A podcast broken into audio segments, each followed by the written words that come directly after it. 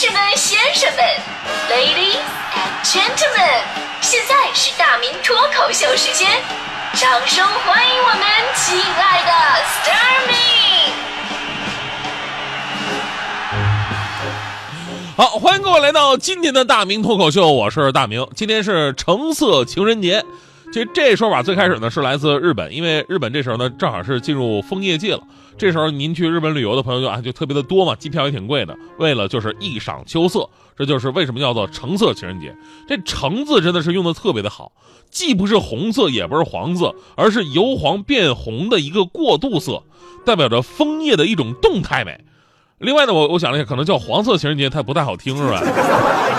那节目开始咱们也说了，说在日本的这个节日呢，不是鼓励你去拍什么红叶照片，而是说这样的天气特别适合跟女朋友窝在电影院里边看一场电影，在时光的匆匆流逝当中，享受两个人在一起的这种感觉。所以今天咱们节目聊的就是，还记得当年你们约会的时候看的那场电影吗？我们说这个约会看电影啊，真的是一种非常具有年代感，而且看起来很老土的一种谈恋爱的方式，对吧？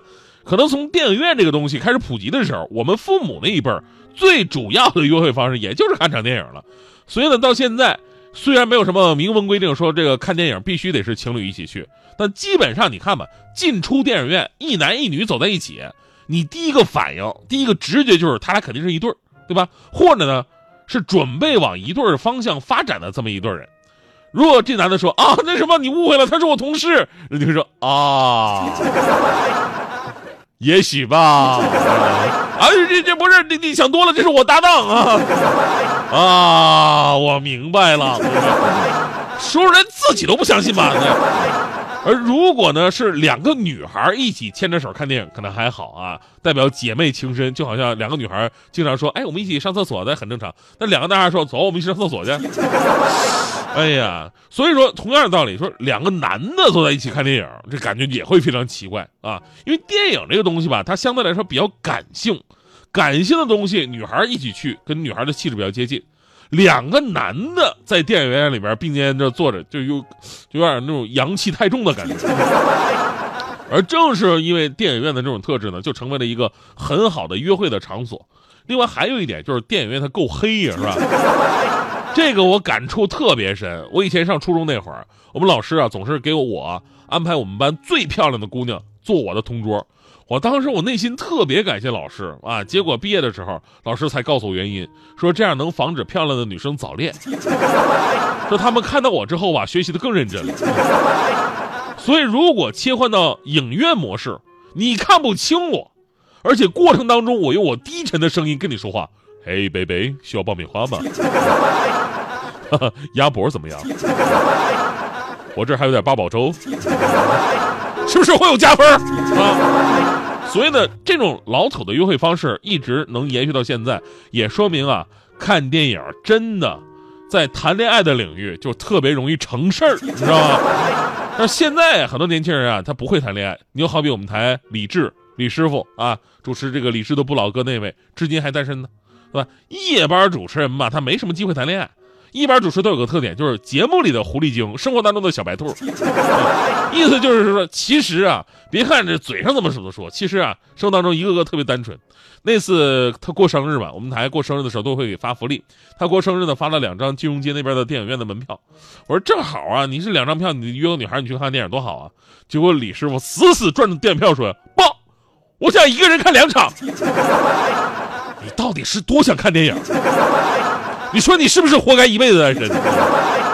香港著名作词林夕曾经说过这么一句话，他说：“很多人结婚只是为了找个跟自己一起看电影的人，而不是能够分享看电影心得的人。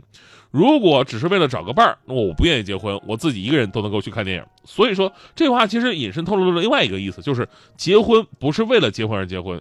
约会也并不是为了看电影而去看电影，而是找到一个可以互相分享看完电影之后心得的人，即便是无聊的没什么好分享的电影，也能够看出对方的三观、性格等方面的端倪。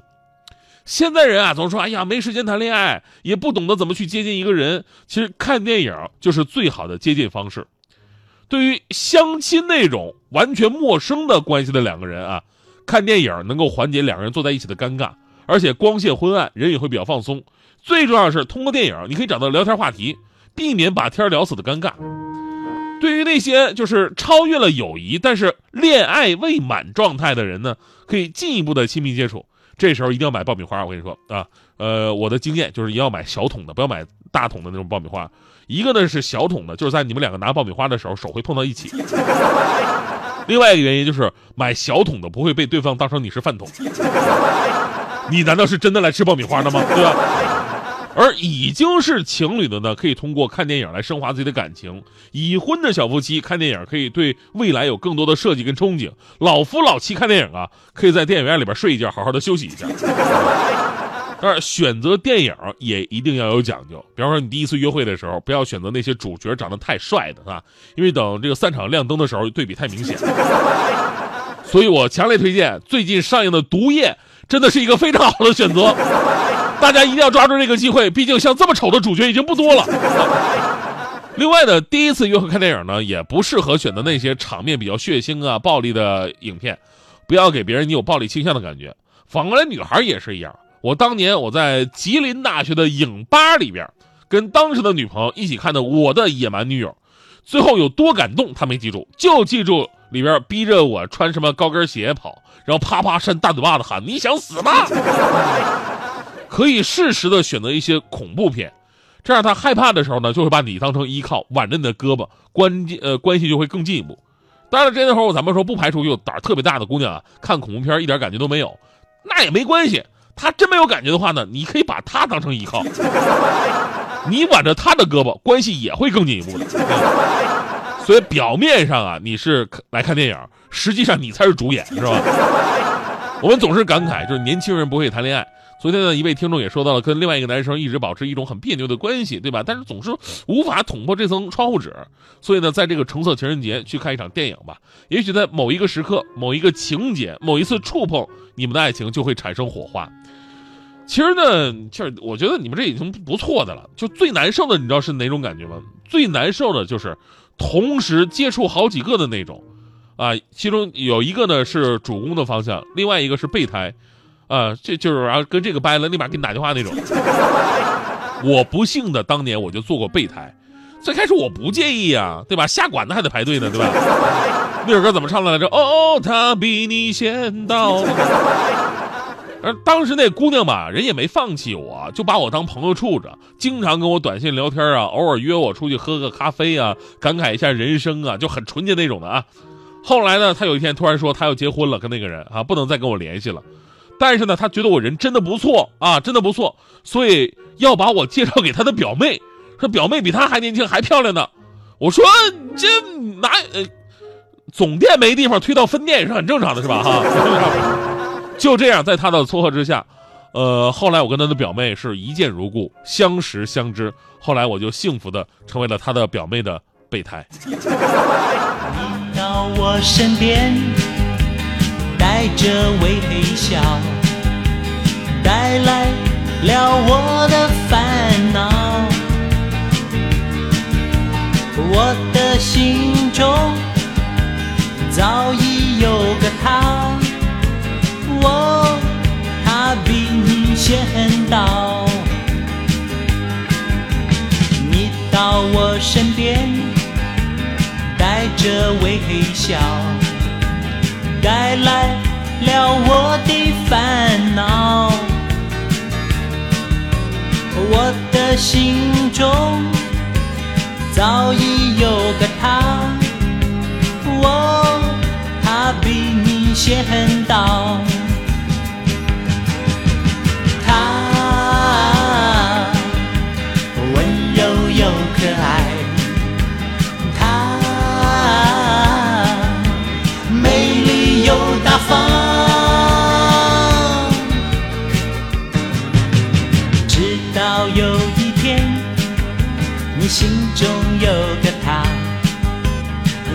会了解我的感觉。爱要真诚，不能分享。我对你说声抱歉。你到我身边，带着微笑，带来了我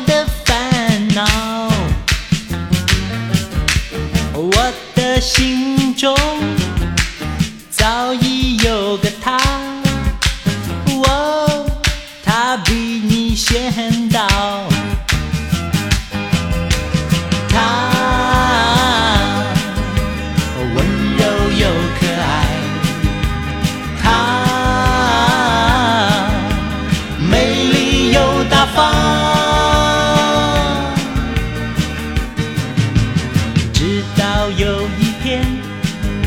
你心中有个他，你会了解我的感觉。爱要真诚，不能分享。我对你说声抱歉，我对你说声抱歉，我对你说声抱歉。